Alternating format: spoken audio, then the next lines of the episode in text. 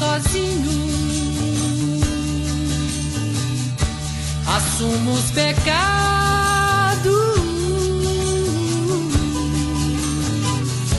Os ventos do norte não movem moinho. E o que me resta é só um gemido. Bom dia, boa tarde, boa noite, ouvintes do Ozoncast. Bem-vindos a mais um episódio. Aqui é sua co-host, a Aninha, junto dele. O seu outro co-host, o Deck, isso mesmo. Estamos aqui cumprindo promessas de campanha no Desoncast que no ano passado fizemos e não cumprimos devido à nossa agenda política. Mentira, incompetência mesmo. Não é mesmo, Eu Ana? adoro que assim, a gente promete, a gente demora, mas a gente cumpre. Entregar Especialmente- tá entregado? Isso não é É política? política. Vai chegar meio mais ou menos? Não, É. o Deck sabe editar. Mas vai chegar meio mais ou menos no conteúdo, porque assim, se vocês já estão aqui ouvinte do Zoncast há um tempo, sabem que o conhecedor disso é o Deck, né? Então eu tô aqui bem na. na, na nas, nas, Mentira! nas, como é o nome? Nas asinhas dele, entendeu? Pra dar meus comentários, pitacos. Somos geminianos, a gente fala com convicção sobre coisas que sabemos Exatamente. superficialmente e assim parece que sabemos de tudo, mas não sabemos. Exatamente. Menos e porque o Deck realmente conhece muito política, tá? Não, não se menospreze. É, mal ou bem, gente, surprise, surprise. Surprise, Eu surprise. sou eu sou especialista pela IESP, estou para pegar meu diploma e estou fazendo mestrado em ciência política. Então assim, Ou surprise, seja, surprise. Surprise, surprise. Quem É conhece sabe. E finalmente estamos fazendo aqui o Politizon, mas qual que é a proposta desse episódio? Little, little, little politician A man! gente vai falar sobre o ano que se passou, né? E no caso, política especialmente brasileira. No caso, só brasileira que a gente vai se focar, né? Hum, é, vamos voltar a 2023, como é que foi, fazer um apanhado geral sobre coisas positivas, coisas negativas no geral. E a gente vai fazer, assim, também, na segunda metade do episódio, um prognóstico sobre o que a gente está esperando para 2024, ano eleitoral municipal importantíssimo. Necessário. Que vai ditar 2026, que é o ano federal, não é mesmo? É, Então, assim, é difícil. é, então se você quer saber as nossas análises sobre o que aconteceu em 23, sobre o que achamos que está vindo por aí este ano e no próximo, você pega a sua CPI, você pega o seu contrato estranhamente conveniente e pega a sua indicação para um órgão de governo, apesar de você ser um político do centrão escrotamente próximo ao bolsonarismo, e vem com a gente. Meu sangue latino, minha alma cativa.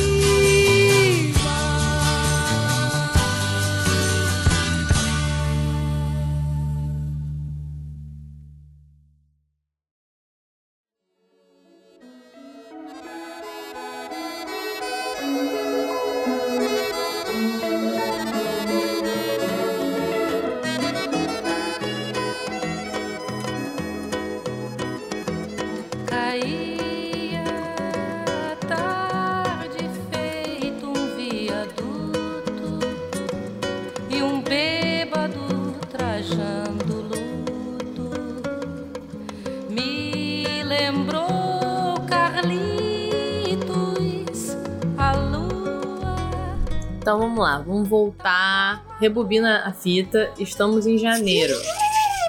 Cara, não tem como não começar falando do ano de 2023, é, citando o início do governo Lula, que não começou em 2023, né? Começou em 2022 o governo Lula. Sim, A exato. gente sabe disso. Lembrando que Foi. nosso, nosso, nosso ex-presidente da- foi embora, né? Eu vou dar 10 na pata do veado. Exato. É isso aí, eu vou pra Orlando nisso daí, o estado mais ao norte do Brasil. Foi embora. Falou, não querem, também, também não quero vocês. Foi de birra. No exército nós chamamos isso aí de retirada estratégica. Exato. Não sabia que podia É. acontecer com ele, né, coitado? Não tem nada a esconder, mas Hum. vai que. Exatamente, não tem nada a esconder. Ah, e o bom é que o Bolsonaro. No finalzinho, nas últimas duas semanas do ano, a gente sabia que ia dar merda. Porque começou o povo lá que tava acampado na frente do quartel, ninguém imaginou que isso fosse dar merda, Vamos né? lembrar disso, né? Vamos lembrar. O povo estava acampado em frente ao quartel. A gente tem que lembrar dessas derrotas. Estava... Derrotas como nação. Cara, é, Derrotas, derrotas a gente sociológicas. viveu cada coisa. Ano passado parece que tem 10 anos que aconteceu. Tivemos Uhum. pessoas acampadas em frente. Tivemos povo, né, que, né, o exército lá falando que não é um problema isso. Que é uma É- é a manifestação mesma média- cultural. É a mesma porra. média de idade da juventude do PSDB. Beijos, Michele, né? 47 e meio, a idade Cara, assim, média. imagina, Você é o senhor de idade, um pai de família, tá? Personal brasileiro, ou seja, três Um mulheres. avô de um- família. Né, 50 pessoas que você come do ladinho. E Aham. você lá, dormindo numa tenda, falando que só sai de lá com golpe. Só sai de lá com intervenção militar, tá? Não, cara, cara, calcule você morar em frente a um acampamento. Calcule o ódio que os militares não deviam estar desse povo cantando o hino nacional Tirando sete vezes, oito que vezes por dia. Não, pô, tá certo. Eles têm que estar lá Minha mesmo. filha, conversa com qualquer militar que passou por isso. Eles têm um É ódio lógico, mortal. imagina, imagina. Eles, filhos da puta, ficavam cantando música militar que nem a gente canta non-stop. É muito bizarro. de sete da manhã, sete da noite. É uma, é uma desilusão. Eu queria ter, ter esse nível de, de falta de realidade. Eu acho que ia ser bom. A vida é muito mais fácil. Aham. Ro- Orando pra pneu, fazendo sinalzinho de luz pro céu pro alienígena vir salvar, tá cheirando. Muito bom, cara. É, e aí, o que, que isso vai E acontecer? a gente precisa, não, né? não, não, não tem como não citar o Iau! Iau, por favor, Iau! Nossa, é verdade, gente. Muitos memes, inclusive. Ou não, muito Gente, obrigada. o essa patriota do caminhão. Patriota o patriota do caminhão. do caminhão. Patriota do caminhão. Isso foi esse ano? Não. Foi, foi, foi, foi nesse meio tempo. Caralho. Pré-golpe. Pré- Pré-golpe. Patriota do Pré-golpe. Pré-tentativa de golpe. Ai, socorro, patriota do caminhão. A gente tá rindo agora, mas é, naquele momento estávamos todos nós rindo. Ronald McDonald com a sobrancelha pra cima, tipo. Preocupados, porém, tipo, cara, não é possível que já chegou nesse ponto. E aí teve, É. né, um momento intenso de que foi logo, foi logo a primeira semana, né, que a gente teve. Ah, Dia 8 de janeiro foi a tentativa de golpe. Que foi isso, gente. Não foi uma baderna, foi uma tentativa de golpe de Estado. Só que a gente está no Brasil. E a gente tá num. no Brasil, todo mundo parou, olhou e falou: que porra é essa? Só que a gente tem que lembrar que as pessoas que estavam tentando dar o golpe eram as pessoas que estavam no quartel, né? Na frente do quartel. E esse povo a gente já citou que é 47 a média de idade, né? Então você tem ali muita gente de 60 a mais. Ai, os velhos, gente, os memes dos velhos. Ai. É Só aquele seu tio avô Josias de 58, 60 Ah, é anos. muito bom. aquela barriga de chope. As pessoas fazendo TikTok, vídeo pro Facebook, Facebook, que é a média de idade. E gravando Uhum. e falando o nome completo. Falando o nome completo. Idade, onde é que é. Mostrando a cara mesmo. Meu nome, meu nome é Orlandão de Piracicaba. Eu tô aqui quebrando uma arte histórica. Foda-se o comunismo. O meu nome é Josias Figueiredo Machado de Assis Nunes. Moro na cidade de Cis, tô aqui fazendo cocô na mesa do. E eu fico, gente, vocês acham que não vai dar em nada? Não é possível. A- cara, mas isso é bizarro, porque sabe o que isso é? Falando agora na seriedade. Isso é muita. é, achar que tem privilégio absurdo em cima da- de qualquer coisa. Mas eles são majoritariamente pessoas brancas de meia idade. Eles tiveram esses privilégios e acreditam que vão ter juridicamente. E eles só não tiveram porque eles cagaram na mesa do Xandão. Eles chegaram num ponto de assim, cara, não tem como, a gente não fazer nada. É tipo uma Karen branca dos Estados Unidos. Karen, pra quem não conhece, é aquela mãe branca de 40 anos que I know my rights, know eu my sou a rights." cliente, eu estou sempre certa. Ela começa a se tremer no chão quando você diz não pra ela, né? E right, aí- right. É, é- é- no momento que a Karen é, ela é presa, porque ela é uma mulher branca, né, de classe média, é no momento que ela bate no policial. E aí a merda vem. É, aí ela toma uma, uma chamada, entendeu? O que, acontece? E foi o que aconteceu. É. Você mexeu, você mexeu com quem não se mexe. É. O que acontece? No Brasil, você não pode mexer com alguns tipos de, de pessoas, tá? Você não mexe com bicheiro, Sim. você não mexe com juiz e desembargador, desembargador mais do que juiz, então calcule ministro do Supremo. Exato. E você não mexe com a mais perigosa classe de todas. Sabe qual é, Ana? Qual? Army. Ah, é verdade. Tá? Army e Swift. Você não mexe Você não com os mexe dois. com. Ai, eu quero ver quando o Swift mexer com Army, o Army mexer com o Swift. O que acontece? Ah, Guerra Civil? vezes, mas ninguém tá nem aí. É, chama-se Segunda Guerra Mundial. Tá, Ok. Terceira guerra mundial. Sabe, sabe o que acontece? Vou falar um negócio. O que é meio triste quando a gente pensa sobre a situação que a gente viveu. É que quando começou, meio que eles entraram com muita facilidade. Né? Tinha, tinha gente Ah, mas é porque a gente. Não, a gente sabe, a gente sabe, hoje a gente está mais do que certo, que existiam elementos da polícia, elementos do governo do Distrito Federal e elementos, digamos assim, da segurança e dos militares que estavam ali meio que no compliance, estavam estavam É. do ladinho ali, tipo, vem, vem, vem, vem. Eu não sei entender, Né? por que acha que vai acontecer o quê? Eles realmente achavam que ia conseguir fazer um golpe ali? Não é possível! É muita falta de. Cara, eu tava vendo TV e ficava tipo, gente, é isso aí e agora? Vamos tirar ele dali e acabou.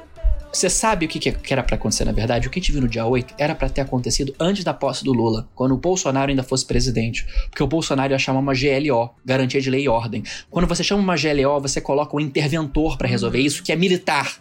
Então o Bolsonaro ia colocar no colo dos militares, os militares iam intervir, ia dar uma merda, e assim, ia ser generalizado. Se o Trump fosse presidente, isso tivesse, isso tivesse acontecido durante o finalzinho do governo Bolsonaro, como eles pretendiam, Bolsonaro tivesse mantido presidente. É. Mas por que eles não fizeram aquela? é Porque não tiveram apoio internacional. A gente só não teve um golpe no Brasil porque aí vem o negócio. Porque Biden foi presidente dos Estados Unidos. Ah. Sinceramente, se o Trump tivesse sido presidente dos Estados Unidos, talvez, a independente de não ter sido no momento certo, a gente teria tido um golpe. Eu acho. Os militares, por exemplo, o general responsável pelo exército eh, era meio que. Não, acho que não, hein? Não é uma boa. Porém, o senhor Garnier, que é o almirante, né? O senhor responsável pela Marinha do Brasil, tava apoiando o golpe. Ele queria. Hum.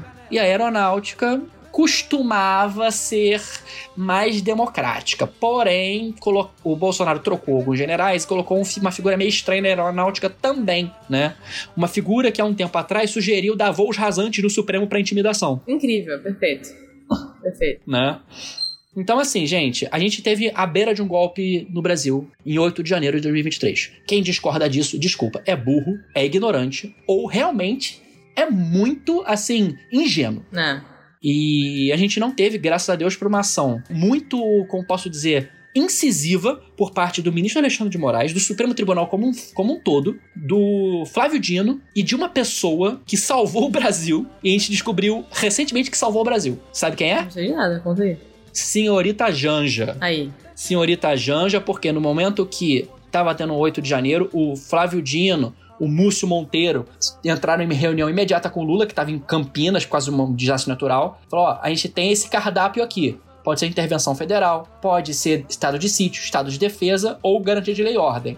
Aí o Múcio, Boatos e os- algumas figuras militares falaram: ah, garantia de lei e ordem é melhor. A Janja se levantou e falou: garantia de lei e ordem não. É o que eles querem. Você vai entregar nas mãos dos militares para eles saírem como heróis de uma coisa que eles fizeram. Lógico, é. Aí o Lula falou assim: a Janja tá certa. Vamos fazer intervenção no governo DF. Tudo bem. E assim, na verdade, gente, qualquer pessoa com o mínimo de feeling político teria notado isso. Tanto que o Dino falou: eu concordo com o que a Janja disse. Eu sus- sus- sugiro a intervenção. E foi o que aconteceu. A gente interviu no governo do Distrito Federal, tirou lá o Ibanês do MDB, né? Que é uma figura bolsonarista. Porque o Ibanês, assim, ele é um governador que foi eleito, né?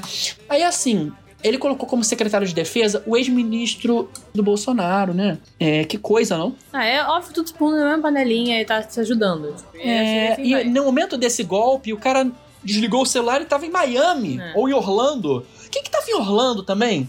Quem que Putz, tava? esqueci. Quem que tava que a gente falou nisso? Ah, eu acho que eram as joias que foram roubadas do acervo da República. Aí. Ah, não.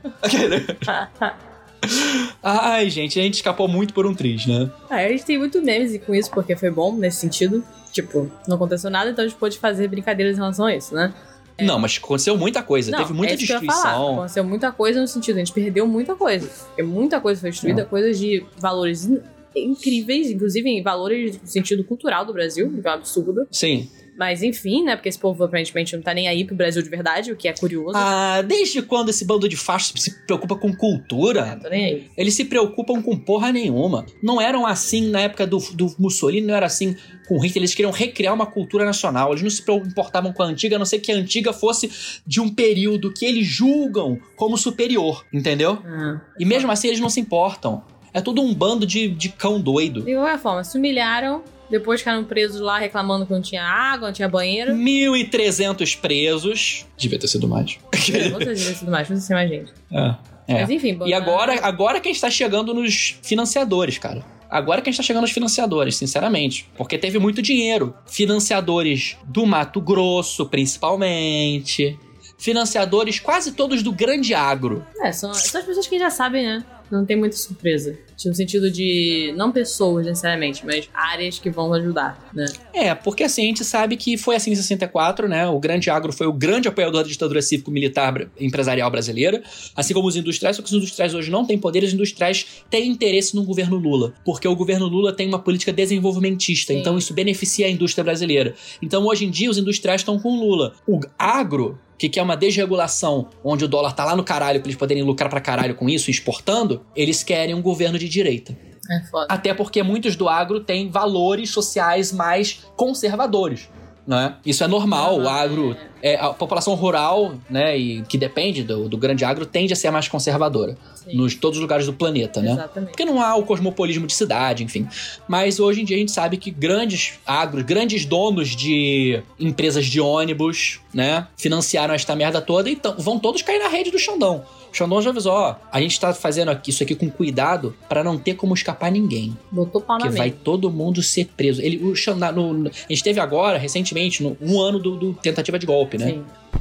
Mas o fortalecimento da democracia não permite confundirmos paz e união com impunidade, apaziguamento ou esquecimento.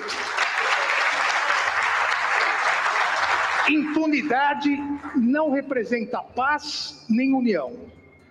Todos, absolutamente todos aqueles que pactuaram covardemente com a quebra da democracia e a tentativa de instalação de um estado de exceção serão devidamente investigados, processados e responsabilizados na medida de suas culpabilidades. Apaziguamento, apaziguamento também não representa paz nem união. Um apaziguador, como lembrado pelo grande primeiro-ministro inglês Winston Churchill, é alguém que alimenta um crocodilo esperando ser o último a ser devorado. A democracia brasileira não admitirá a ignóbil política do apaziguamento. Eu acho que esse ano, vem a primeira previsão, a gente vai ver prisões dessa galera. Talvez das, dos peixes médios. Talvez não dos grandes, mas dos médios. Um Luciano Hang da vida, o periquito da puta que pariu da Havan, Sim. talvez não seja preso. Mas um dono de uma empresa de ônibus, um empresário da soja do, do Mato Grosso, um grande criador de gado do Goiás, talvez a gente veja aí sendo preso. Os médios, entendeu? É. Tem que todo mundo ser preso, né? E o povo que invadiu? Não, o povo tá todo sendo. Estão recebendo 17, 16, 18 anos de prisão, né? O que pra uma pessoa branca de classe média é muita coisa. Eles ficam rasgando o cu com a unha, Pô, né? eu ia ter esperado também. É, porque eles defendem. é, como é que é? O direitos humanos para humanos direitos. Só que É. eles, só, só eles que são os humanos direitos, sabe? Eu acho muito engraçado como o bolsonarista começou, assim, do nada a defender direitos humanos, né, menina? É, agora é direito humano. Não é, não é Sendo que- merda, tem que ficar preso pra sempre, pena de morte, nada O tratamento que esse bando de velho escroto, golpista, recebeu na prisão é duas, três vezes melhor do que a média dos presos do Brasil. Sim. Pô. Enfim, né? E começamos o ano assim, estamos dia 8 de janeiro ainda, tá? Exatamente. Eu lembro Não, claramente, a gente tá- a gente tava gravando podcast daí. Já gravando podcast, acabou o podcast. Eu liguei a, a TV aqui, o povo tava falando sobre isso. Eu lembro claramente. Bizarro. Eu lembro que eu falei, caralho, tá tendo um É, golpe. você falou, tá tendo um golpe. Cara, o que tá acontecendo? Peraí, agora eu quero ver qual que é o episódio que a gente tava gravando. Eu fiquei curioso real. Peraí, peraí, peraí, peraí. Ironicamente ou não, foi o episódio 138 que a gente tava gravando. É você, Satanás, paralisias, vampiros e medo do mato. Perfeito, perfeito. E o Satanás tava Tava rolando. rolando, nós tava solto e a gente tava aqui falando dele. temperou, morena quem temperou, a cor de canela. Morena quem temperou, cigana quem temperou, cheiro do cravo. Cigana quem temperou, morena quem temperou, a cor de canela. Morena quem temperou.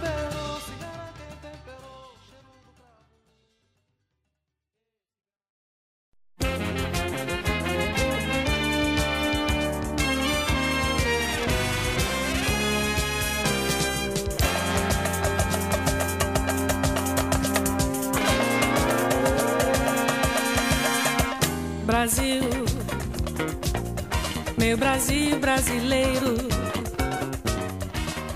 Mas eu acho legal agora, saindo do mal, o governo Lula começou de uma forma bem interessante na sua posse, na esplanada, né? Com o povo, com as minorias, né? Uhum. Por mais que isso não tenha se tornado representativo do seu governo. É. não é É, mesmo? tem um ano só de ver, né? Vamos ver. Não, não vai. Gente, aí vem a questão. As pessoas ficam falando, as pessoas também, elas têm expectativas que não se correspondem à realidade política mínima, né? E é uma coisa que eu falei esses dias no Twitter. Eu adoro os comuna de Twitter, esse comuna influenciador. Sou comuna, sou marxista. Só que, cara, é preciso ter o um mínimo de senso político. Sinceramente, olha a base do governo. A esquerda, se você considerar que o PT é de esquerda, o que eu não considero, é. é de centro-esquerda. Esquerda ali é o PSOL, mesmo assim os comuns vão falar que é de centro-esquerda.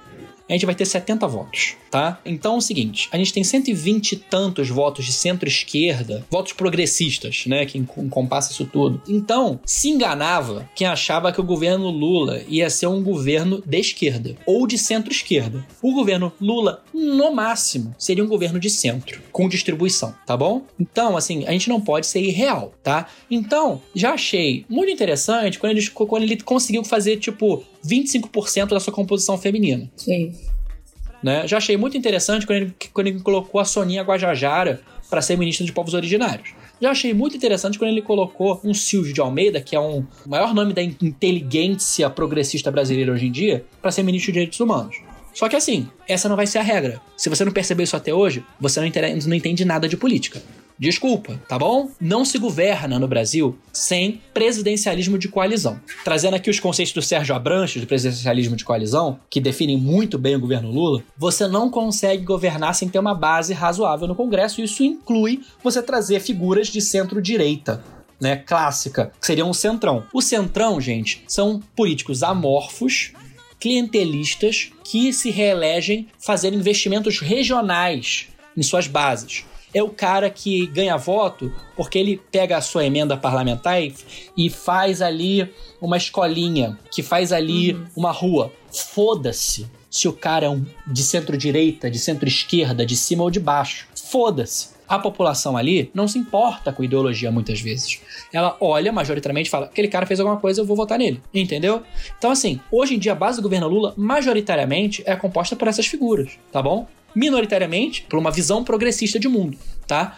É, e isso é normal. Isso é todos os governos do Brasil da democratização para cá. Quem compõe o governo são essas figuras de centro-direita. É assim e vai deixar de ser assim quando a gente fizer uma reforma eleitoral profunda, onde a gente consiga quebrar essas oligarquias e esse clientelismo amorfo que é no Brasil muito bem representado pelo Centrão, tá? Então, assim, vai ter um Juscelino nas comunicações, que é uma pasta que seria vital pro governo Lula, um cara que é todo envolvido com merdas, que é o cara que durante o governo Lula passou uma estrada no, na fazenda dele, supostamente. É, vai ter integrante da família Barbalho, do Pará, que é uma oligarquia clássica do Pará. Vai ter o Renan Filho, que é um bom ministro, inclusive. Os calheiros são bons políticos. Eles podem ser políticos daqueles classicões, tal, como a gente sabe, mas eles são bons políticos. Vai ter essas figuras, vai ter o cara do União Brasil, vão ter fufucas sim, substituindo pessoas incríveis como Ana Moser, mas são os ossos do ofício de você conviver num presidencialismo de coalizão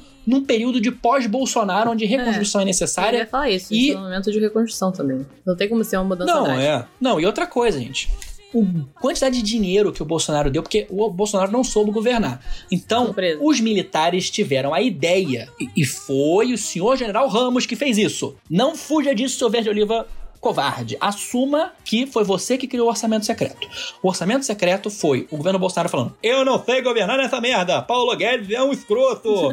Meus políticos são uns idiotas. Aí o que, que ele fez? Ô, Arthur Lira, eu estou dando a chave do cofre para você. Faça aí o que você quiser. Aí o que aconteceu? O legislativo ficou super poderoso, quebrando os freios contrapesos. O governo Lula, num milagre, conseguiu reverter boa parte dessa vantagem excessiva do legislativo numa aliança com o terceiro poder, que é o judiciário. Então, hoje em dia, olha que interessante, para combater o ultrapoder do legislativo, o governo Lula, que é o executivo, se alinha com o judiciário para cortinar o legislativo. Mas a eleição de 2022 foi feita com a torneira aberta por esse legislativo manipulador. Então, esse centrão amorfo, esses bolsonaristas ganharam muito dinheiro. Sim. Muito dinheiro, muito dinheiro, muito dinheiro. O que, ele, o que elege, gente, é dinheiro, é campanha.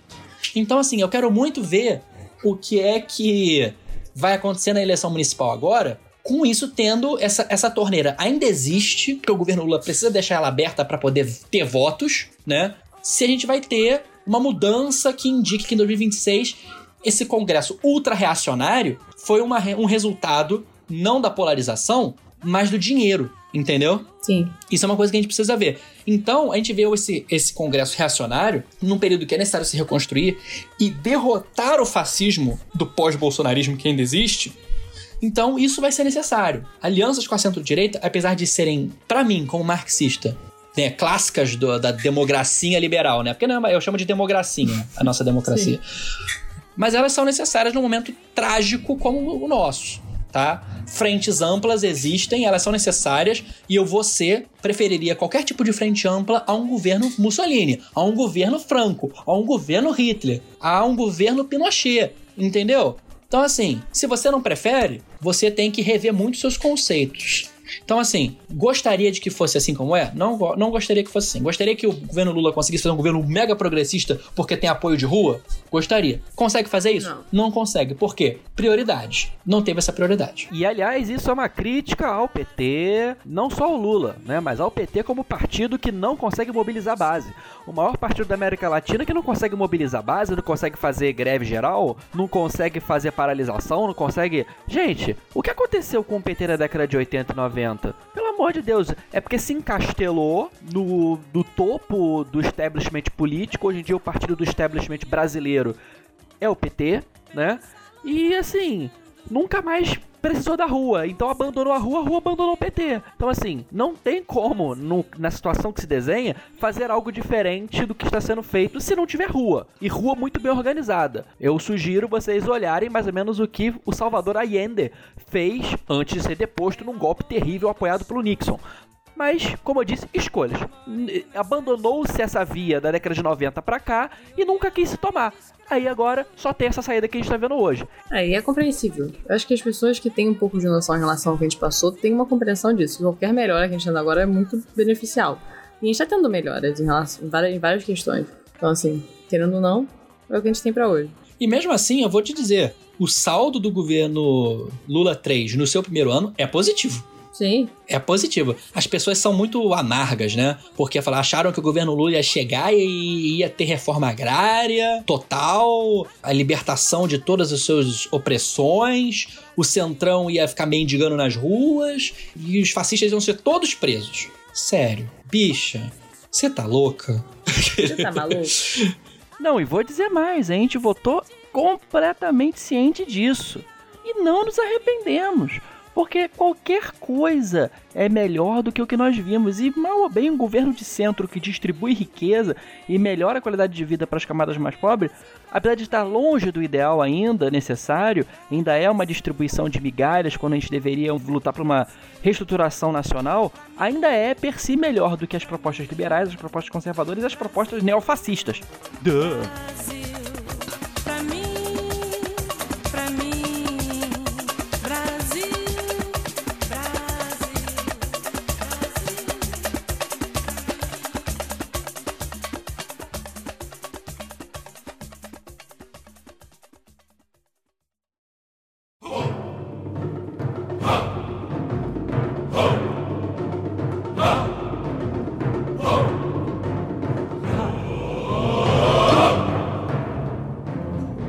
Gente viu que o governo Bolsonaro, por exemplo, fez uma devassa na Amazônia desde seu primeiro ano. Essa devassa já estava acontecendo É. no governo Temer. Isso é um absurdo. E a gente viu isso acontecer. E a gente viu também como ele liberou, a, facilitou né, o desmatamento. No sentido de tipo, não, não ter alguns tipos de regulamentações no geral. O que a gente sabia que estava acontecendo, ele sabia o que estava acontecendo. E eu não consigo entender. Eu sei que é dinheiro, eu sei que é, sei lá o que, que é aliança, não sei. Mas eu não consigo entender a gente fazer isso de, de um ponto de vista até, até econômico mesmo. Porque a gente sabe que isso é terrível pra gente, no geral. Tipo, o desmatamento da Amazônia é terrível pra gente. E eu não consigo entender, tipo, de, continuar fazendo isso por, por uma margem, tipo, sei lá, o que você ganha tão. ser mais rápido. Tudo bem, agora você vai ganhar alguma coisa. Mas, tipo assim, daqui a dois anos, nem agora, a gente tá vendo o que a gente tá vivendo agora. Né? A gente tá vivendo uma, uma época terrível de calor. Isso já é uma já são consequências diretas do que, tá- do que foi feito. Obviamente, não necessariamente desse agora aconteceu há dois anos atrás, mas tipo, que vem acontecendo há anos e anos e anos. Mas a gente, como é que alguém consegue falar, beleza, vamos fazer isso, vamos continuar a fazer isso, sabendo que as consequências não são daqui a, a, a 50 anos, como a gente falava antigamente. Ah, daqui a 100 anos vai acontecer alguma coisa em relação a isso. Daqui a 100 anos, crescimento global. Mas não é mais, agora tipo, é hoje. É amanhã. É chuvas inacreditáveis matando gente, destruindo casa e, e- ou um calor absurdo que a pessoa tá morrendo na rua. Não é mais uma coisa fora da nossa realidade. Eu sei que a gente vai falar, porque agora, né, esse ano teve uma melhora muito grande em relação a isso, e a tendência é, pelo menos, dar uma melhorada nesse governo, eu espero. Só que é um absurdo pra mim a gente conseguir fazer isso e tomar essas decisões sabendo que as consequências são tão próximas. Porque eu acho que o que, que facilita muitas pessoas a tomar esse tipo de decisão é que, tipo, ah, não tá nem aí pro futuro, sabe? Fosse o mundo de amanhã. Mas ao mesmo tempo, agora o mundo não é mais o mundo de amanhã. É literalmente o mundo de amanhã. É o mundo hoje. E eu não consigo entender. Você fazendo isso. É, não, é assim, eu vou dizer uma coisa. Eu li um texto muito bom na minha aula de tópicos especiais em RI e, enfim, macroeconomia. Como que o governo Bolsonaro, ele reinventa o pensamento federalista, só que de uma forma a se eximir da responsabilidade de fazer o que precisa ser feito, né? Então ele, ele joga para os estados ou para outros entes fazerem coisas que deveria ser feito, sabendo que esses entes vão destruir. Fazer merda. Então ele, ele foge da responsabilidade num pensamento federalista, não pela ideia do states' rights, né? A ideia de defesa do direito dos estados, como é muito famoso nos Estados Unidos, né? Gente, não Mas- de nada. Deixa eu morrer lá. Mas porque ele não consegue ou ele não quer ter essa responsabilidade, porque aí ele joga a responsabilidade de ter feito para outro local, entendeu? Porque ele tem a pressão de grupos políticos que querem aquela desregulação, né? E aí ele se exime de ter sido responsável pela merda, mas ele é claramente responsável pela merda, né? Isso acontece muito, por exemplo, na área de meio ambiente, saúde no geral, né? Ele fica desregulando para que os grupelhos que querem, é, como abutres, comer aquilo ali, façam melhor. E aí ele consiga o apoio desses grupos, né? Então isso aconteceu muito no meio ambiente. O governo Bolsonaro ele desregula para que grupos de interesse locais mesmo, quais sejam grandes mineradoras, o grande agro, o médio agro e garimpeiros ilegais, sério, garimpeiro, legal ou ilegal, tá? Consigam se beneficiar com essa desregulação ambiental e com o sabotamento institucional. O governo Bolsonaro ele é marcado por um sabotamento institucional. O que, que é isso? É, ao invés dele chegar e vou acabar com o IBAMA, vou acabar com o ICMBio, ele não vai conseguir fazer isso. Então o que ele faz? Ele corta 55% dos recursos. Ele corta, como no caso do IBAMA, 90% dos recursos. Ele coloca um, um coronel do exército que é alinhado, que o exército brasileiro é muito alinhado com o pensamento das mineradoras e do garimpo, tá? Coloca um coronel do exército brasileiro para comandar o IBAM, o ICMBio, para ele poder sabotar. Então a ideia é, não é destruir, é você colocar agentes da antipolítica ou da, agentes do impedimento que aquilo ali ande para travar funcionamento das instituições. Né? Ele coloca seus agentes ali dentro para travar que aquelas instituições que são sólidas funcionem, já que ele não pode destruí-las. Entendeu? Então ele coloca um Ricardo Salles, que é um antiministro, como ministro do meio ambiente.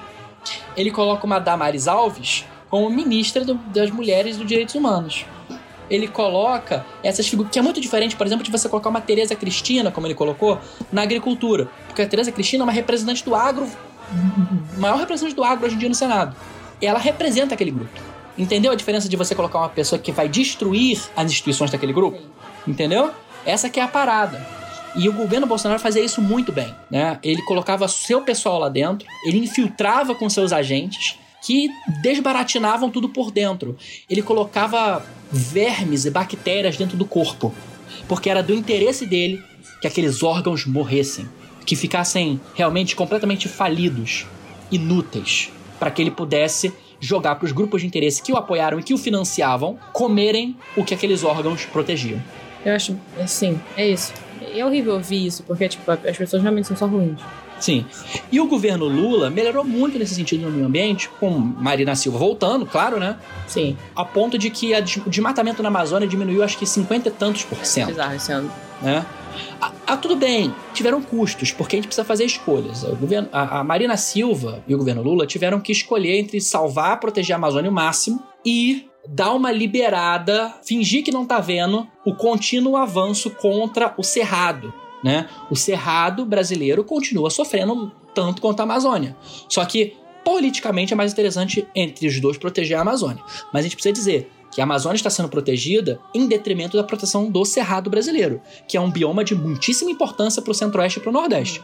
Porque o Cerrado brasileiro é onde está a fronteira agrícola, né? Onde se planta soja, onde se planta boi. Sim, eu falei plantar boi, porque você destrói tudo, Exato. faz um pasto e o boi come. Exato. É, Tá? é uma destruição absurda pra pasto. né? Então, assim, o Pantanal também melhorou pouco, mas a Amazônia a gente viu grandes melhoras nesse sentido, eu acho que não tem como não falar.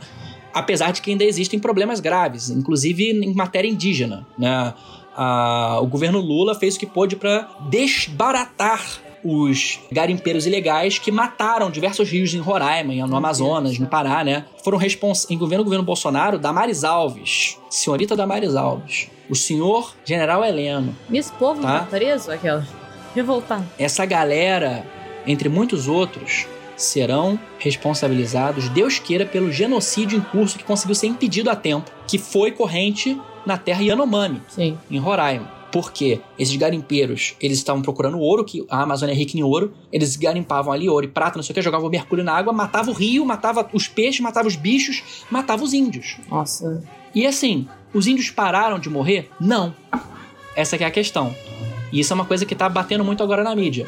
Que, gente, vocês acham. Aí vem a questão, né? Pessoas que não entendem. Tudo bem que sempre poderia ter sido melhor. Mas olha, sabe o que acontece quando você envenena um rio com mercúrio? Quantos anos, décadas ele volta a ser normal? Demora. Felizmente a gente tá conseguindo ali é, salvar as pessoas que estão afetadas por aquele envenenamento total, mas o dano já está feito. Essa, essa, essa população, infelizmente, por causa desse crime que foi cometido no governo Bolsonaro, vai continuar sofrendo por décadas. Vai continuar morrendo desnecessariamente por doenças graves causadas por garimpeiros filhos da puta por muitos anos ainda. Cabe a gente agora é aliviar essa situação, realocar, dar recursos e regenerar o meio ambiente. O governo Lula fez um bom trabalho no começo, é um trabalho que continua ok agora, precisa dar uma reajustada. Eu acho que eles deram uma ah, agora no final do ano.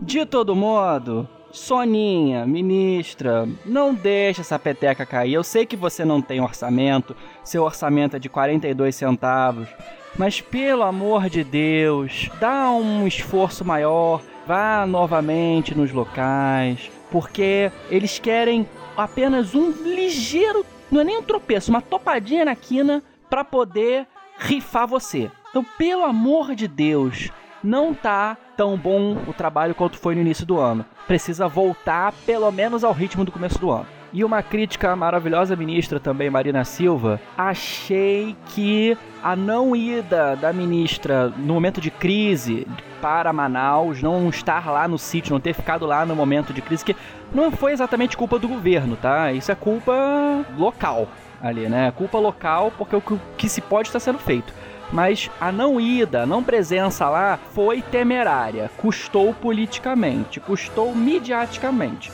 Isso é uma crítica que eu estou fazendo também a duas ministras que eu sei que são maravilhosas, estão fazendo o que podem e o que não podem com o dinheiro que têm.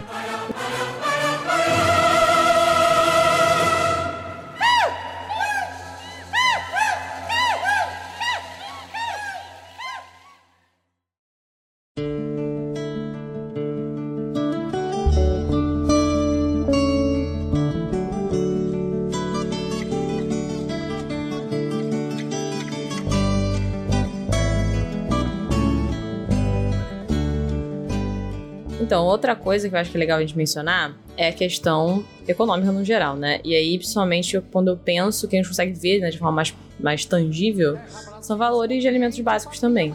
Eu sei que durante o fim de ano, muita gente estava usando isso até como desculpa pra falar mal. É, eu, eu convivi com essas pessoas, infelizmente, falando que, nossa, mas agora subiu muito o preço de coisas X, coisa Y. Mas assim, Arroz. é, arroz e outras coisas. E eu não entendo muito bem qual é a matemática disso, pra ser bem honesto. Eu não sei exatamente o que, que aconteceu pra isso acontecer. Óbvio que fim de ano as coisas ficam mais caras de qualquer forma, mas o que aconteceu pra isso, né, rolar. Mas eu sei que, assim, num geral, de questão de governo, as coisas começaram a ter um valor mais acessível. Porque tava terrível, né, ano passado. Então, é muito importante dizer que o preço da cesta básica caiu bastante, Sim. né? Em 15 capitais, em 2023, a gente teve uma diminuição do preço da cesta básica na média, e eu acho que são... não sei quantos produtos são da cesta básica, mas boa parte deles diminuíram. O arroz foi um dos poucos que não diminuiu, o feijão diminuiu pra caralho o preço, a farinha diminuiu, o óleo diminuiu, a carne diminuiu, a picanha É, diminuiu, cara, no importante geral, dizer sobre caiu picanha. muito. Porque carne tava absurdo, não é possível comprar carne. Eu acho que, assim, isso é um retrato do saldo positivo do governo Lula na economia. As pessoas ficaram muito, assim, reticentes quando o Lula chamou o Haddad para ser ministro da economia, mas quem conhece o Haddad sabe que o Haddad vem da Ele é economista, isso que eu ia falar. Não, ele é, ele é sociólogo, mas ele fez mestrado em economia, salvo engano. Entendi. O tese de mestrado dele é sobre a economia soviética no seu finalzinho de vida. Entendi. Comunista! Tô brincando. O Haddad é um tucano, gente. Surprise, surprise. Surprise. É, o Haddad é a esquerda para os Estados Unidos. Mas assim, gente, o governo Lula foi assim. Eu não esperava que eles fossem conseguir metade do que eles conseguiram. Porque, sinceramente, cara, eles estavam esperando um aumento de PIB de 0,8%, talvez 1% em 2023, eles conseguiram quase 3%. É muita coisa no momento que a gente tá, né? Não, e a inflação abaixo da meta, porque quando você investe demais em desenvolvimentismo, nessas coisas, em aumentando o consumo da população, a tendência da inflação é aumentar um pouco. E ela não aumentou, muito pelo contrário, ela diminuiu, não é? Pra não falar, é claro, na queda dos juros, que apesar de não estarem aí no patamar razoável, estão caindo. E também o dólar. Baixou um pouquinho, tendência é baixar cada vez mais. E é claro, isso também vem na rebarba de grandes acordos comerciais que o governo fechou, né? Isso a gente deixou de ser um par internacional, também tem, isso. A gente Começou a ser mais bem respe- é, respeitado.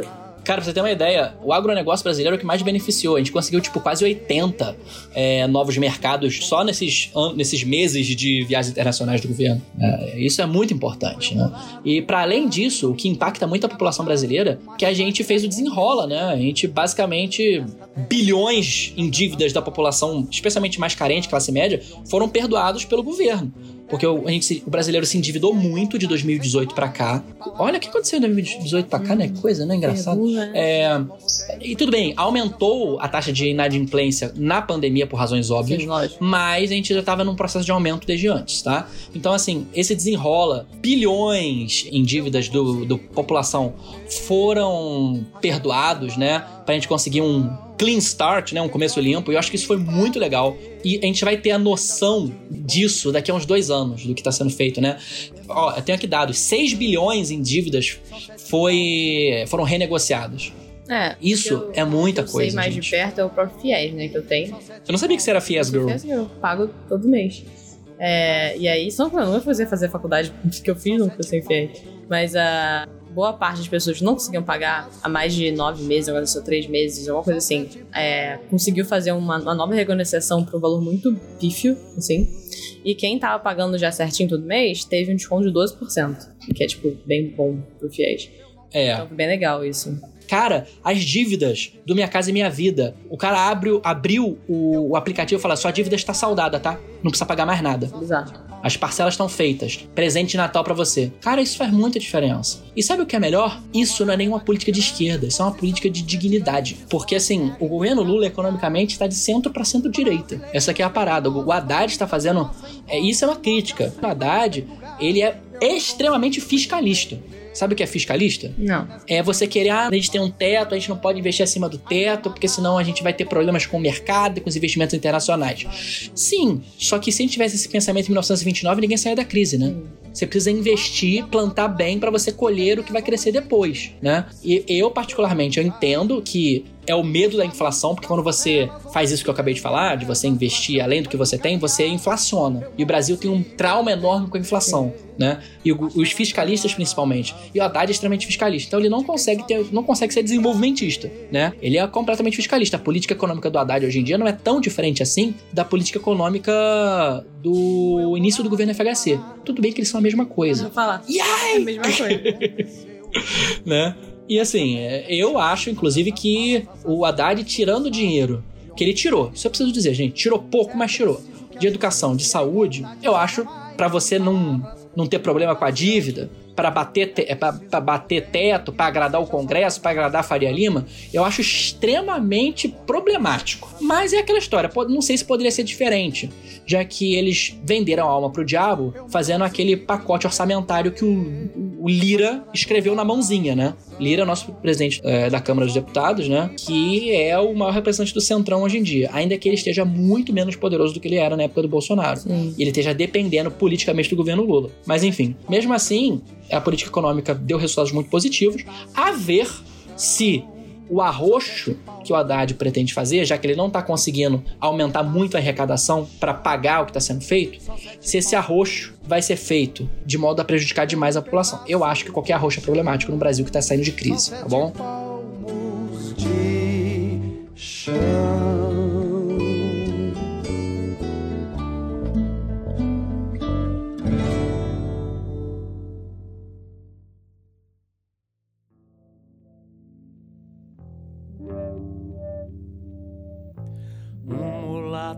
Baiano, muito alto e mulato.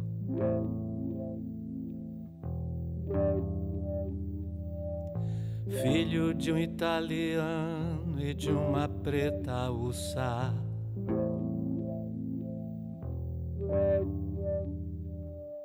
Foi Gente, o Bolsa Família. Ah, sim. 600 reais de Bolsa Família. Gente, eu estudo Bolsa Família. O meu foco de estudo, para quem não sabe, são políticas públicas distributivas de renda não contributivas. O que é isso?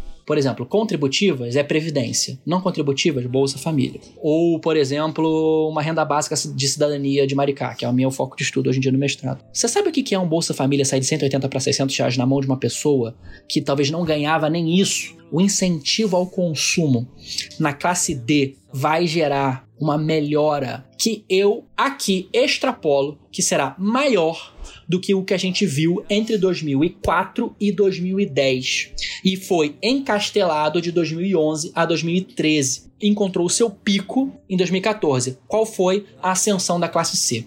O melhor ano de indicadores socioeconômicos brasileiros, chuta qual foi, Ana? 2010.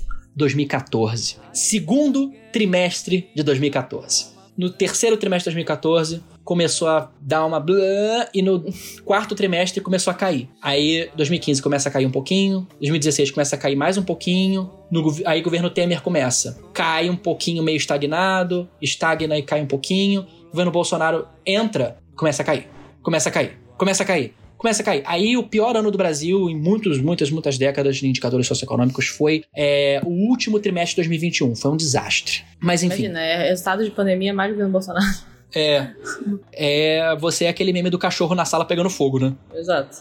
Mas enfim, gente, eu observo o impacto que a gente vai ver de um Bolsa Família a 600 reais. Eu, eu não tenho noção, porque eu vi projeções de economistas e cientistas da, do IPEA, que inclusive eu usei meus, nas minhas teses, tive aulas com, com um deles, né? Que antes de saber disso, que isso era possível, que indicavam que o Bolsa Família precisava de um redesenho. E é por isso que ele foi redesenhado. E esse redesenho, de 600 reais, gente, pode ser que tenha um impacto inominável de positivo para a ascensão da classe média que perdemos durante o governo Bolsonaro e que será maior do que era no governo Dilma em alguns anos. Porque, gente, é difícil, porque eu sei que nossos ouvintes são majoritariamente classe média alta. Gente, 600 reais na mão para quem ganhava 180 Não, é, faz tá. toda a diferença quando você mora no interior, quando você mora numa comunidade. Você ter 400 reais a mais todo mês. Cara, o impacto no consumo. E o consumo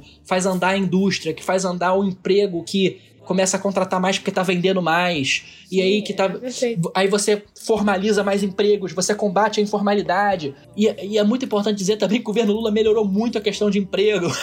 também tem isso. né?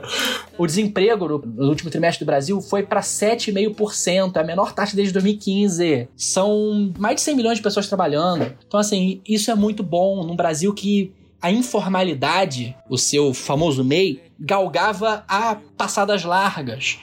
E eu acho que isso indica um futuro que será muito mais sustentável, onde a gente terá uma indústria mais viva que produz esses bens de consumo, linha branca principalmente, um retorno dos empregos formais em loja, em telemarketing, porque quando você tem dinheiro para consumir, o que, que você faz, Ana? Você, você compra internet, você compra um micro-ondas, você entra no banco. Uma- um dado que o, Marcelo Neri fala muito, por exemplo, é como o Bolsa Família ajudou na bancarização da classe D, que não tinham acesso ao crédito porque não tinham banco. Passaram a ter, passaram a consumir em crédito, né? Os efeitos que a gente vai ver disso daqui a uns dois, três anos, mas já vai começar já já. Tá? E eu acho que vai ser muito positivo. Eu acho que só essa questão do Bolsa Família já vai ser um impacto para a população mais pobre, que é o que o governo Lula está fazendo. O governo Lula está governando para essa classe mais pobre, tá? É um governo que será de centro com um enfoque em cuidar das pessoas mais pobres.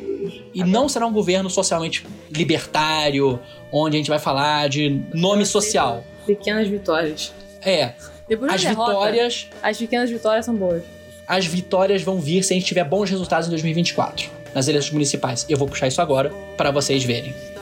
Comunistas,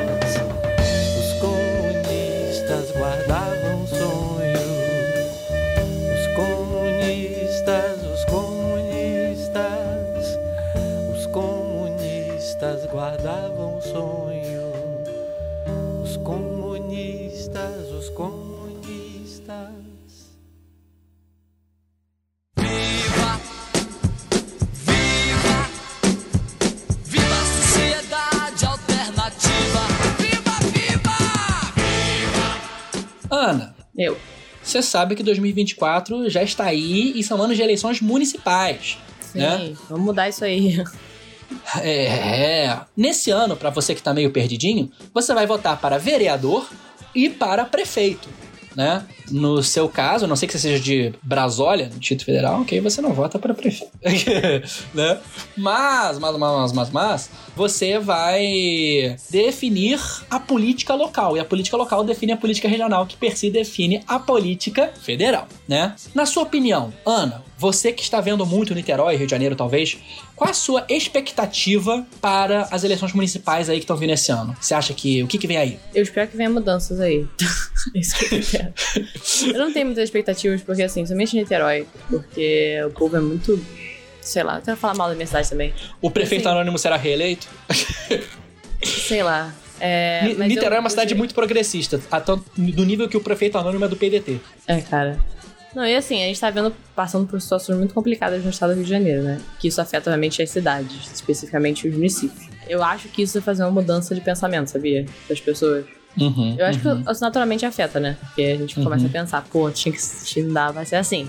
Eu acho que é muito engraçado, né? Porque a pessoa fala assim: ai, esses, os petistas pioraram a segurança pública. Aí você vai ver o governador do PL, o senador do PL, É. o outro senador é do E as PL. pessoas ficam, nossa, A maioria dos deputados são do governo, PL. Tá tudo mais perigoso. Eu fico, gente, mas o que, que tem a ver com, com as calças? É. O, o incompetência foi do partido do governador, dos dois senadores, da maioria dos deputados da Alerj e bancada do Rio de Janeiro no Congresso Nacional. Não acha? Ah, Obviamente, é, mas as pessoas não É. sabem. As pessoas não estão nem aí. Inclusive, gente, segurança geralmente é de competência, porque é PEMERGE, né? A polícia militar, ela é de competência do governo do estado. Então a segurança é competência majoritária do estado. O prefeito não vai fazer quase nada quanto à segurança. No máximo, o guardinha municipal. E olhe lá. Então, assim, segurança pública é o governo do estado e menos um pouco federal. Não vá me falar de segurança pública, que o cara, eu vou pegar a bandidagem aí, isso daí. Não vai pegar, porque não é da sua competência. É a mesma coisa que um filho da puta de um prefeito falando que vai proibir o aborto. Não vai, não tem, não é constitucional, não é da sua pessoas- competência. As pessoas só votam porque ouviu, e é isso que importa. É, mas gente, eu quero crer que vocês que estão escutando a gente têm um mínimo de sabedoria, né? Um mínimo de capacidade. Então, assim, Rio de Janeiro. A pergunta é: Eduardo Paes, primeiro turno ou no segundo turno? Porque eleito ele vai ser. Sim, Reeleito, né? sim. Um milagre, assim, por parte de um candidato de oposição a ele, talvez impeça. Mas assim, a tendência é que o Não, governo, não. que o governo Paes seja, seja eleito Ah, no segundo turno, eleito, com certeza. É. Que seja primeiro de uma vez pra não ter que votar de novo. Não, eu quero que o segundo turno seja Eduardo Paes e Tarcísio Mota. Pode ser. Eu voto nos, nos Tarcísio Mota nos dois. Eu É também, mas eu perco. Vamos ser. É, é, é. Mas é aquela famosa história, porque o Eduardo Paes, ele tá sendo cortejado pelo PT, porque o Eduardo Paes é uma figura próxima ao Lula. Só que o Eduardo Paes tá vendo que ele tá muito na frente, e ele quer colocar um vice que seja do grupinho dele. Uma coisa meio endogâmica, né? E o governo Lula tá querendo pleitear que o vice-prefeito seja do PT. Você sabe quais são as duas opções que o governo Lula quer fazer? Pra vice-prefeito do Paes? Não. Ah, eu vou deixar a opção mais chocante pro final. Opção Ai, 1. meu Deus do céu. A ministra da Igualdade Racial, Aniele Franco, queria se filiar ao PT.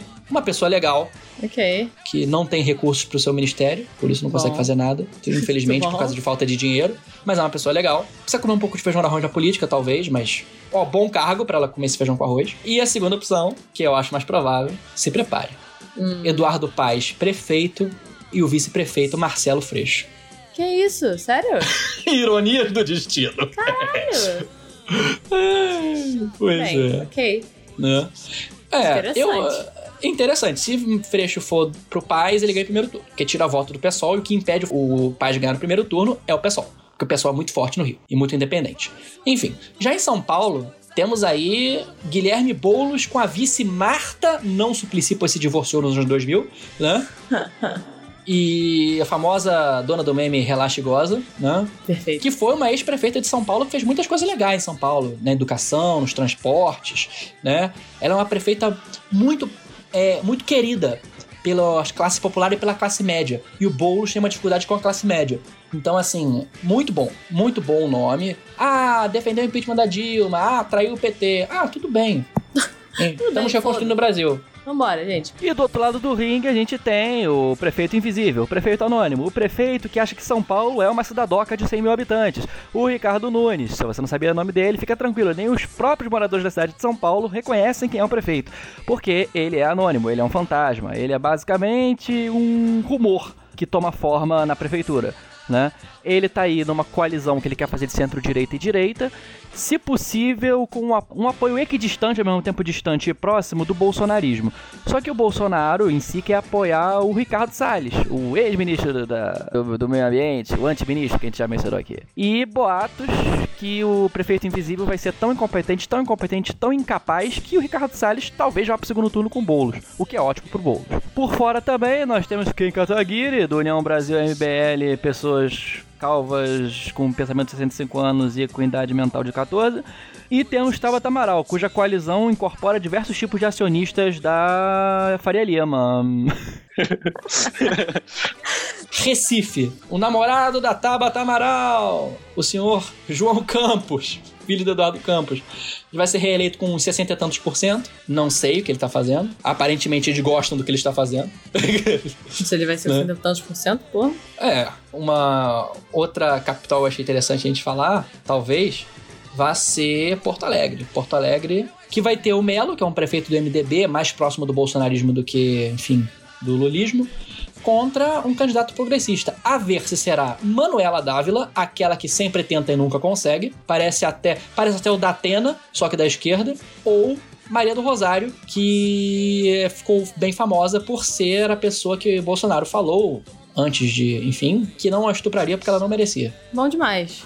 É. Incrível, perfeito. Gostei Nesse pupurri, nesse pupurri de eleições, a gente tá vendo aí.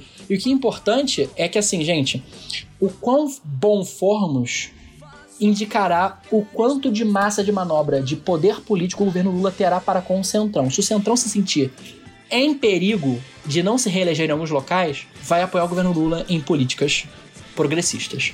Se o governo Lula não tiver demonstrado essa espécie, né, de fatura de poder político e foi demonstrado que quem tem esse poder, quem tá sendo essa força ascendente é o Centrão, aí quem vai ter o poder de negociação vão ser eles e não o progressismo, entende?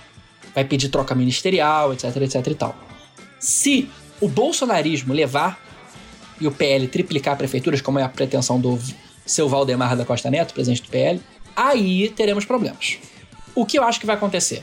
Um misto da primeira e da segunda opção. Eu acho que a gente vai ver um crescimento das prefeituras do PL, mas vão ser em locais onde a gente já sabe que elas levariam. Capitais, cidades médias, será um misto do centrão com o progressismo.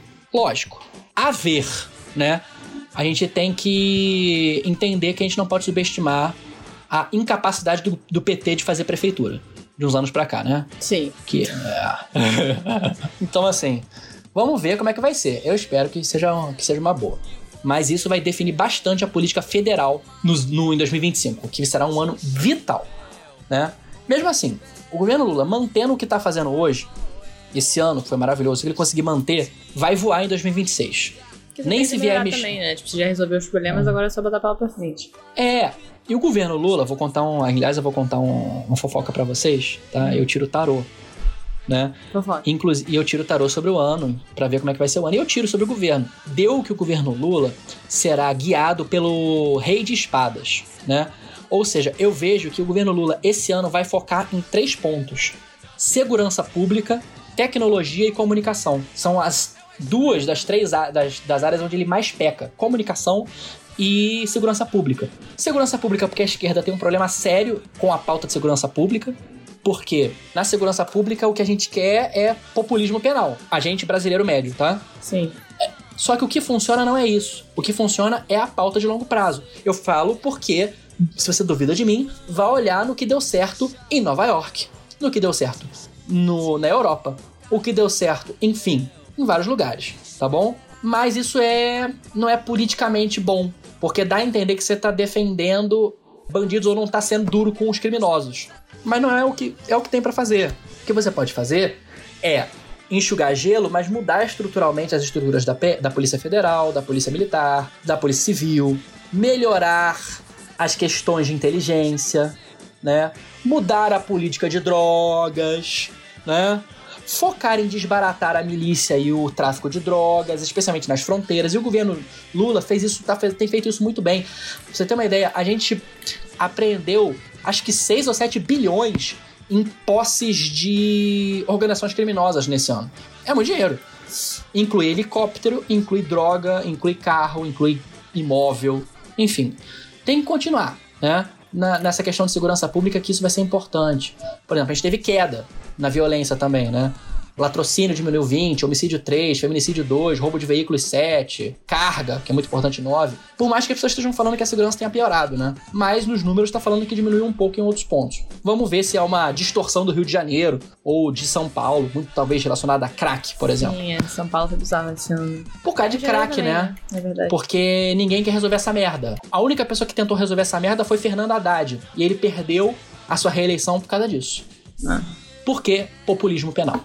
Bem, é a nossa realidade. Mas eu acho que tem essa distorção sim, sabe? Acho que tem bastante. Uhum.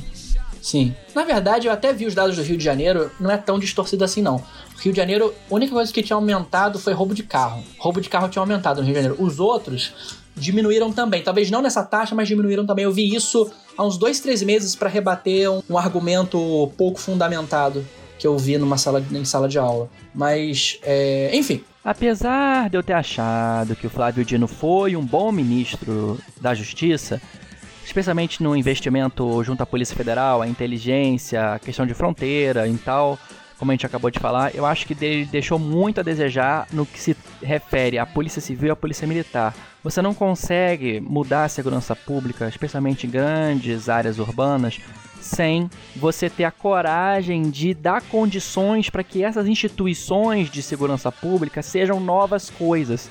Se você não muda currículo, se você não investe numa nova forma de agir, né, e na transformação para uma nova polícia. Se você não fizer esses investimentos de tempo e de recursos, vai continuar sendo o que a polícia foi formada para ser lá na década de 1890 e 1900, uma polícia que contém o pobre e mata preto, numa desesperada tentativa de combater o crime organizado e o crime normal. Então, assim, ou a gente vê isso, ou a segurança pública não vai mudar. Eu acho que, nesse sentido, o governo Lula continua com um problema que o PT sempre teve, de não enfrentar de cabeça o problema da segurança pública. E quando enfrenta, vai pro punitivismo penal. E sim, eu estou fazendo uma crítica ao governo PT, especialmente na Bahia, que foi dantesco em sua segurança pública, tão bolsonarista nesse sentido quanto poderia ser. Eu espero que isso não aconteça no governo federal, porque senão a gente tá fudido.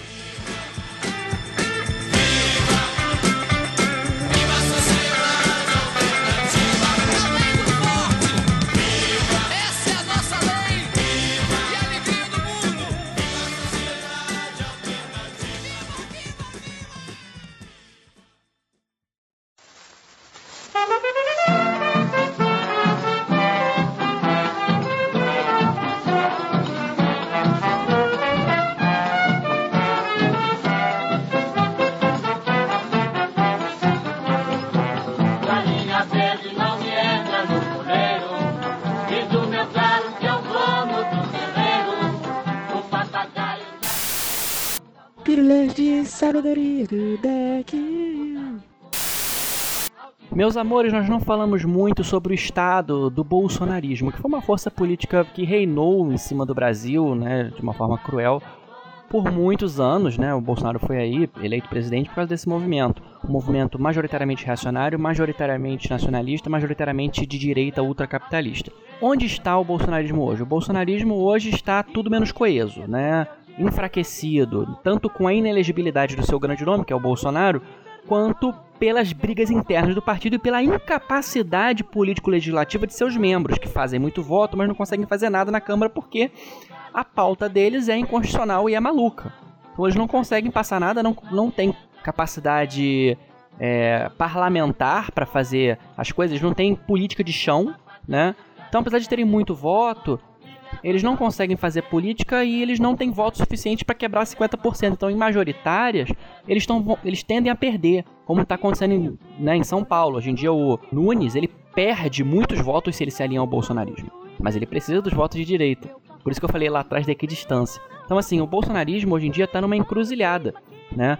Ou ele parte pro reacionarismo bolsonarista clássico e aposta num nome como o do Eduardo, como do Carlos, como do Nicolas Ferreira, da Zambelli, um bolsonarismo reacionário nacionalista, golpista, ou ele vai se torna uma força coesa, conservadora, mais conservadora do que o Brasil já teve, tirando o bolsonarismo, né? É, e se torna conversável. Aí, pendendo para um lado do Magno Malta, pendendo para um lado de um Tarcísio de Freitas, pendendo para o lado do grande nome do bolsonarismo hoje, que é extremamente perigoso, que é a Michelle Bolsonaro. Hoje a Michelle Bolsonaro se torna o grande nome do bolsonarismo nascente, esse bolsonarismo majoritariamente evangélico, que conversa com a linguagem evangélica, que ganha voto especialmente de mulheres evangélicas, que o Bolsonaro não tinha tanto assim, e que ameaça, mas não empolga tanto quanto um bolsonarismo raiz. A ver se nessas brigas internas entre essas duas facções do bolsonarismo, né, qual se tornará vitoriosa. Mesmo assim, eu não vejo esse bolsonarismo, seja qual for, ameaçando demais um Lula em 2026. Eu vejo, caso o segundo surja, conseguindo muitos votos. Agora, vencendo majoritárias, eu acho difícil. Hoje em dia, o parlamento bolsonarista nada consegue fazer em impedir o governo, pois eles são lacradores que têm muito voto e não conseguem ter vivência parlamentar, não conseguem fazer nada. Não fizeram nada na CPI do 8 de janeiro, muito pelo contrário, explodiu no colo deles, eles que se fuderam. Fizeram a CPI do MST, explodiu no colo deles, eles se fuderam. Eles estão comprando briga com o Arthur Lira, o Arthur Lira odeia eles, todo mundo odeia eles. Então, assim, é uma oposição burra, tacanha, ineficaz, lacrativa que só serve pra fazer vídeo e ganhar voto. E mesmo assim, não tá adiantando de nada. Pílulas de sabedoria do deck.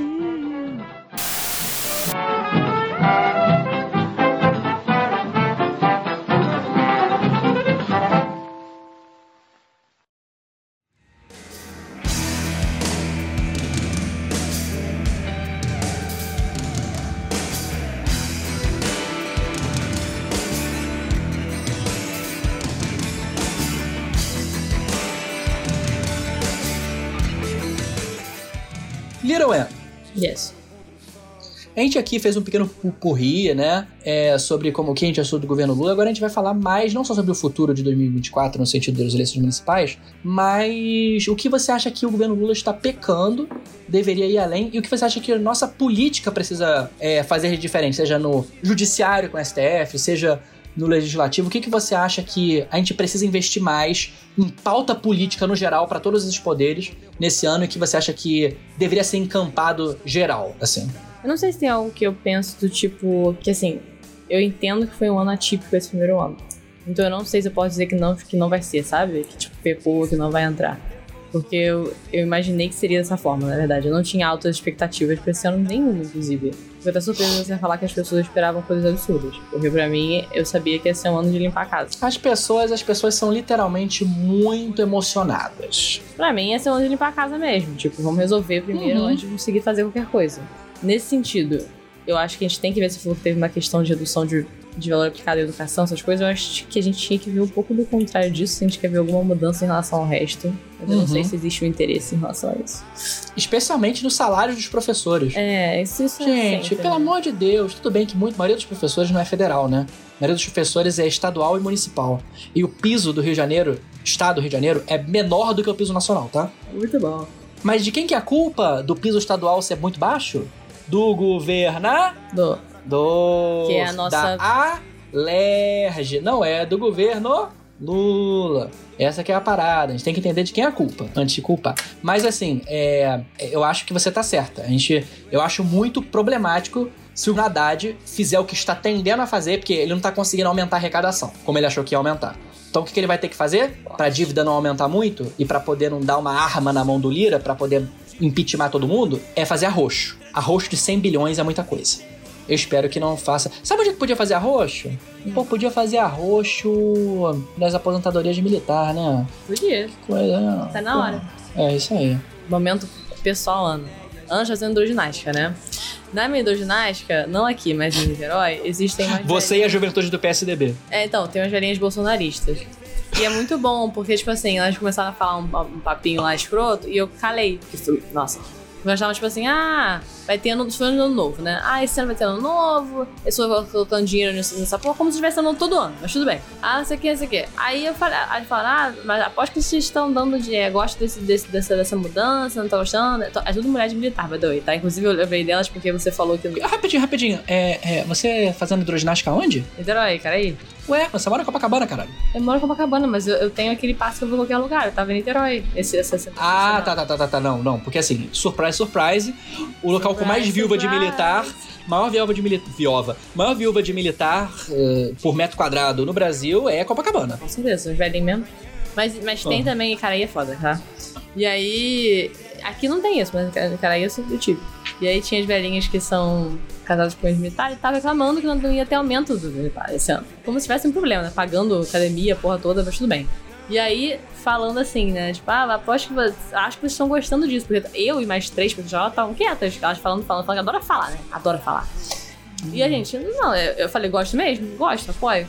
Aí ela, ah, não sei o que, apoio porque você é nova, não sei o que. Aí eu falei, ah, ainda bem que eu sou a geração futura, né? Não vocês. Eu falei. E é muito bom, porque eles. Aí fica quieta, eu acho que é com medo de causar, de ter problema, e começa super legal com a gente. Começa a falar com os papinhos Não, mais é sobre leve. isso. Eu É acho muito engraçado que na reforma da Previdência, a única categoria que ficou de fora de se fuder e vai receber integralmente o peru, o leite condensado e a prótese peniana vai ser os militares. Porque os únicos que ficaram salvos da, da deforma foram os militares. E a velha tá reclamando. Ah, como eu diria, sei lá, Neville Chamberlain, no, em 1941, go take in the ass, vai tomar no cu. Porque realmente, hein, terra para a realidade. Esse povo não tem realidade. Sinceramente, falta um pouquinho de senso mínimo, talvez. O que mais que você acha que tá deixando a desejar aí, que você mudaria? Acha que tem que focar, tem que rever? Isso daí? Tipo assim, eu falaria a questão da violência, mas tá melhorando no geral. E eu sei que não é necessariamente problema do governo Lula, porque a gente tá vivendo muito. Mas acho que a gente também tá tendo um momento muito silencioso de ouvir muitas pessoas reclamando, sabe? Uhum. E não necessariamente é pior do que outros anos. Não, é, a gente precisa falar mais sobre as ações de segurança pública e tentar mostrar esses dados. É, eu acho que é isso. Sem parecer arrogante, tipo, ah, você tá vendo a segurança, insegurança na sua vida, você tá errado. Não. Tem que mostrar que nós estamos combatendo, né? E aí volta pra comunicação. O governo Lula tá pecando muito na comunicação. Tá melhorando de uns dois, um, ano, um mês e meio pra cá. Mas tá tendo que botar uns esteroides aí na comunicação. É, eu não entendo muito bem essa parte, eu não sei como que deveria ser feito da melhor forma possível. Como eu sigo rede social, eu vejo tudo, então, tipo, pra mim é suficiente. Mas eu sei que a maioria das pessoas não tem esse acesso, né? Tá sendo Uhum. feito. Então, realmente, tem que ter uma. difundir melhor isso. Segurança pública, com certeza, educação. Eu acho que é o mínimo que a gente, que a gente pede. Eu não sei como é que tá a questão de saúde, na verdade. Tipo, eu realmente não sei, porque como eu não. Melhorou muito mais médicos. É, Isso aí é uma coisa que todo mundo tá falando. Mais médicos voltou, melhorou pra caralho. que bom. Acho que foram centenas de novos municípios que foram voltaram a ser atendidos pelo programa ou começaram a ser atendidos. Acho que são, não sei se são mais de 600 ou mais de 700, mas assim, é muita coisa. Inclusive, o, distritos indígenas foram cobertos 100%. Então, pra mim, eu acho que é mais isso e ver isso aos poucos e gradativamente melhorando. Ah, não, e a farmácia popular também, né? É, mas popular, isso eu sei. Voltou essa merda. Caramba, Farmácia popular, a gente não tem noção como é importante isso, gente. Isso é demais. remédios, tipo bombinha, começaram a ser dados de graça, basicamente, pela farmácia popular. Então, assim, isso da farmácia popular é muita coisa. Só que não adianta você fazer isso se você arrochar, né? Se você cortar investimento. É esse que é o problema. Né? Fica aí o aviso pro Haddad, né? Não, não cometa o erro de você ser muito tucano. É. O que, que você pensa dele?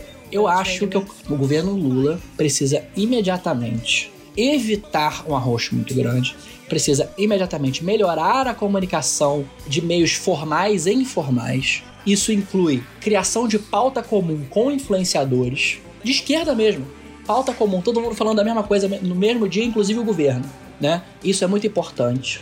Você não pode fazer esse arroxo em educação e saúde.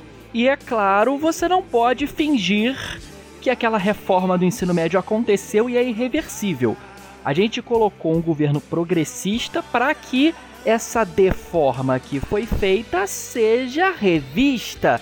Haja de fato uma reversão da esmerdalhação que foi feita na educação pública no governo Temer Bolsonaro, né? Porque não é mais assim pensável que um aluno de ensino médio não tenha aula de geografia, de história para ter coach, para ter aula de mercado financeiro. Tudo bem, educação financeira é legal, motivação é importante, mas no lugar de matérias base, eu acho extremamente problemático. Reforma do ensino médio não pode ser jogada para fora da pauta, ela precisa ser vista. Eu estou aqui cobrando o ministro da Educação, o senhor Camilo Santana, hein? Está deixando esta peteca cair, fingindo que não é com ele, pois há interesse da educação privada que isso não seja revisto.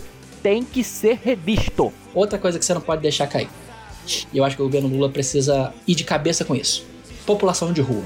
Isso é uma coisa que está muito visível e crítico nas grandes e médias cidades do mundo e do ocidente no geral, tá? E é por isso que eu acho muito importante a iniciativa tida pelo governo Lula, né, pelo é, ministro Silvio Almeida, com o padre Júlio Lancelotti, que eu falei tão bem no último episódio, né, Uhum. de criar uma política nova para a população de rua poder sair das ruas, para ter cuidado, para ter comida, para ter roupa, para ter tratamento e para ter reabilitação, porque muitos são dependentes químicos, são pessoas abusadas, são pessoas que são vítimas de violência e que precisam de uma mão. Por mais que ela negue essa mão de início, mais que você dê essa mão, ela fica um pouquinho, vai embora e volte, essa, essa mão ela precisa existir, porque ainda que ela tire 10%, já são menos 10% de pessoas sofrendo na rua e menos 10% de pessoas que estão propícias a talvez no desespero assaltar ou machucar. Então assim, eu acho que é importante isso. O que mais vai ser visível é se o governo Lula, se os governos locais, as prefeituras fizerem um convênio para resolver em parte o problema da população de rua no Brasil, especialmente São Paulo, Rio de Janeiro, Niterói também tá tendo muito problema. Essas cidades médias e grandes estão sofrendo muito e tem a ver com crack. Na verdade, tem a ver com crack e com o fallout, né? Com os efeitos colaterais do período da pandemia. É isso de. Então, assim, comunicação, população de rua, não pode ter arroxo orçamentário. Eu acho que o Haddad tá andando por um- uma corda bamba aí. Tem que tomar muito cuidado também com você tá querendo agradar demais pessoas que não se importam com você. Isso é uma crítica que eu vou fazer severa ao governo Lula, à ideologia e ao pensamento do senhor Múcio Monteiro, que não foi um bom ministro da defesa, tá? O famoso general civil. Para de querer comprar o exército, comprar a marinha, comprar a aeronáutica, dando brinquedos novos e grandes poupanças e grandes exonerações. Para de querer comprar o agro, dando o maior plano safra da história, porque isso não vai se reverter em voto. Não só em voto, mas em desenvolvimento social e econômico. Estaremos revertendo esse dinheiro muito melhor, muito mais utilmente em desenvolvimento social e econômico se tivéssemos investido em diversas outras áreas que não tangem exatamente esses setores que são muito contrários e muito amargos. Eu acho que o ano que vem não dá pra gastar esses bilhões com plano safra como a gente gastou esse ano. Não dá pra gastar bilhões mamando rolas verde-oliva, sendo que eles não estão merecendo isso. Isso é uma crítica que eu estou fazendo, porque o governo Lula tentou comprar os militares e o, o agro dessa forma em 2002, 2003, 2004, 2005, até funcionou. Mas eles não querem isso agora. Eles já estão ganhando politicamente sendo contra você. Você pode até investir, eu acho importante investir no agro, para você render PIB. Mas dessa forma, onde você poderia render muito mais de outra forma, em outros investimentos, eu acho temerário. E eu acho que a gente precisa olhar mais também para essa questão de emendas. Tomar um pouco mais de cuidado, né? Porque quem, o partido que mais ganhou emenda, dinheiro de emenda, foi o PL, do governo Bolsonaro. Tudo bem que o PL dá em torno de 15 a 25 votos pro governo Lula em seus projetos. Tudo bem que 15 a 25 votos já são mais votos que o PSB inteiro, partido do Alckmin, do Dino, etc. Mas, porra, vamos pensar a médio e longo prazo? Você alimentar essa galera, colocar dinheiro na mão dessa galera, o que ela vai fazer daqui a pouco? Ela tiver a chance? Vamos pensar um pouquinho? É uma boa, né? Não armar quem vai te dar um tiro na cabeça daqui a pouco. Mas enfim, é uma crítica que eu estou fazendo. Eu não sou o melhor articulista política do planeta, né? Não, não pretendo sê-lo, mas eu acho que a gente precisa olhar pra ir com mais carinho. Não sei se você concorda comigo com tudo que eu tô falando. Tô concordando com tudo. É isso. É, é, é isso, é isso aí. Não, eu concordo. E assim? Tipo, eu acho que, por um lado, tipo, pessoas que não sabem muito sobre como é que funcionam as coisas, lá só vem, tipo, ah, isso aqui tá ruim. Vou tentar resolver isso, sabe? Que é o meu lado. Então, tipo, Uhum. não- entrar nos detalhes do, do, do que acontece, eu acho que é importante até existir esse episódio, você falar, porque eu também aprendo. Eu também não sei. Gente, politicamente faz todo sentido. O PL, que é o partido do Bolsonaro, dá mais voto pro Lula porque o- a esquerda não fez, não fez cadeira. Entendeu? Não fez cadeira. Aí tem que comprar. Essa galera tem que comprar essa galera. E compra-se essa galera, porque essa galera não é reeleita sem emenda. Se ela não tiver dinheiro pra fazer a rua, pra fazer o postinho, pra fazer a estátua de um bandeirante enfiando a rola no próprio cu, Perfeito. aí ela não é reeleita, porque o povo não vê e o povo só vota nela porque tá vendo. Vai ter outra pessoa que vai ser eleita no lugar daquele curral, daquela pool de votantes. Então faz sentido, mas é temerário, né? É temerário.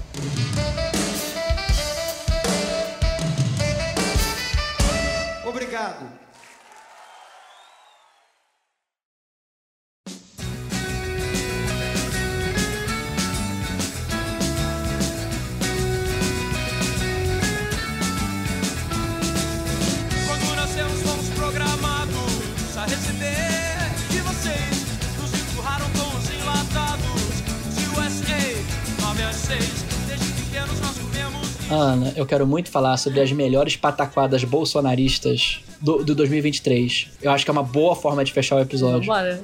Tô com a mãozinha na testa, na testinha aqui Da pra falar. testa. Ana, e as joias, hein? E as joias? Quero as minhas joias, elas são minhas, por direito! E as joias? Ai, os muambeiros das Arábias. Cara, é, muito- é- é- tem muita coisa boa. Os melhores, inclusive, o, o que diz sobre o país que os melhores áudios do TikTok do nosso país são relacionados a ele de alguma forma. Ele é um meme, cara, assim, obrigada, Bolsonaro, por isso. É uma coisa boa que você fez pela gente. Quero as joias! As minhas joias!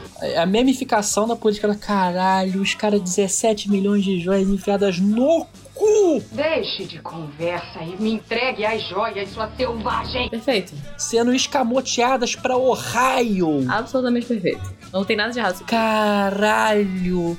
Puta que pariu o relógio de não sei da onde sendo enviado pra ser vendido pra uma lojinha de penhor no meio do cu de Ohio. Podia ser Michigan, podia ser Flórida, podia ser Texas. Eles preferiram Ohio pra ir fingir que tava recomprando, porque o- aí, olha só, foi vendido o relógio que não se sabia que era de acervo público, né? Apesar de ser 17 milhões, né? E aí o advogado do Bolsonaro comprou de volta pelo mesmo valor e deu de presente pro Bolsonaro porque foi um, como pode dizer, foi um, um dever cívico de agradecimento ao ex-presidente. Perfeito. Tudo sobre a história é perfeito. Não tem nada de errado. Tem, tem coisas mais perfeitas. O Mauro Cid, Bom demais. cara, cara, cara, cara, tudo ali é muito bom. Que ele era o encarregado, né? Ele era o faz tudo do Bolsonaro, então ele sabia disso tudo, né? Logicamente foi preso. E aí, no que foi preso, pegaram o celular dele e Pegaram viram que os e-mails estavam. Não é, não, não. Não tem como não mencionar o melhor meme do, do 2023, que é o. Ninguém vai pegar meu telefone. Pegaram meu telefone.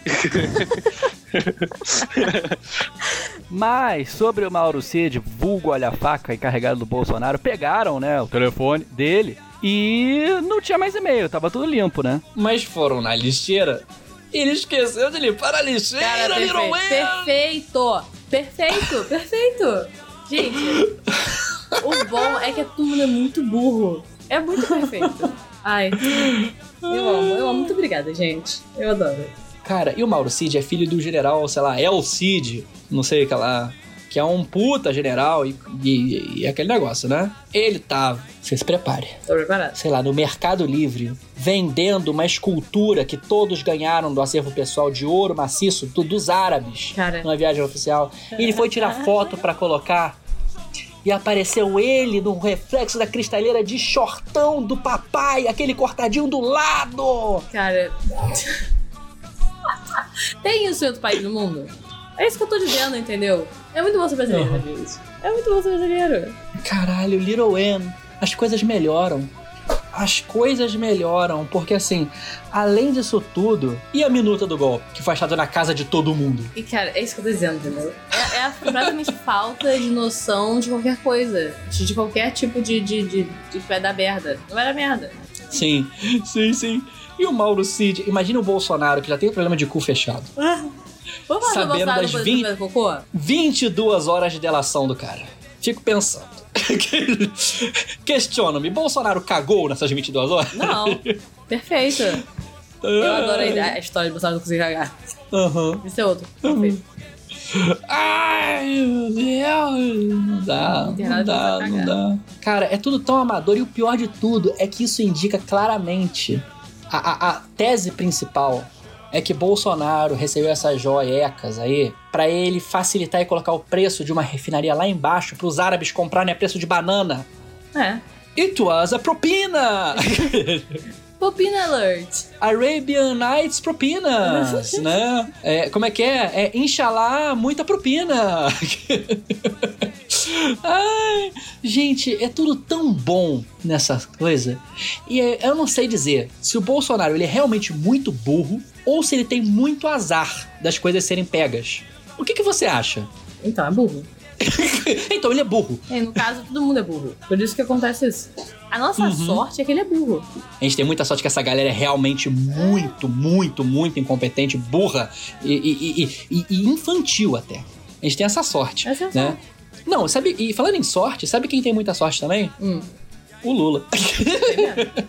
o Lula dá sorte. Porque, porque é muito engraçado como quando as coisas dão certo é sorte do Lula, né? Ah, Mas é? quando as coisas dão errado, a culpa é dele. Lógico. Você tem sorte. Aham. Eu sou.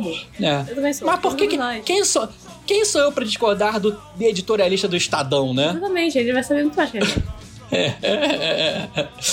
Ai, quem sou eu pra discordar de uma pessoa, de um editorialista que certamente falaria: Cara, Hitler pelo menos é contra o comunismo. Caralho!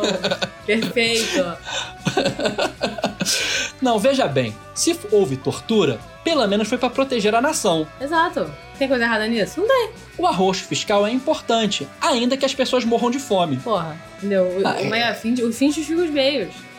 Ah, pois é. Eu, eu acho que nesse sentido o Lula tá certo. Ele falou assim: olha, se eu tenho tanta sorte assim, continue me reelegendo, porque o Brasil tá precisando de Tá sorte. precisando de sorte. Vamos botar sorte pra frente. Porra. Ah, galera. Vamos ver se a sorte continua. Quer dizer, não é sorte, é competência. Tem um pouquinho de sorte? Tem.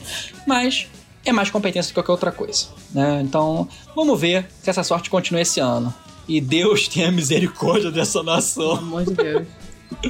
Ah, Fecha a cortina do acordo com o Centrão, porteira fechada, local para o seu sobrinho ali na caixa, local para seu é, enteado ali no outro banco. Vamos fazer isso rolar e você troca pelos votos, ok? Bye bye.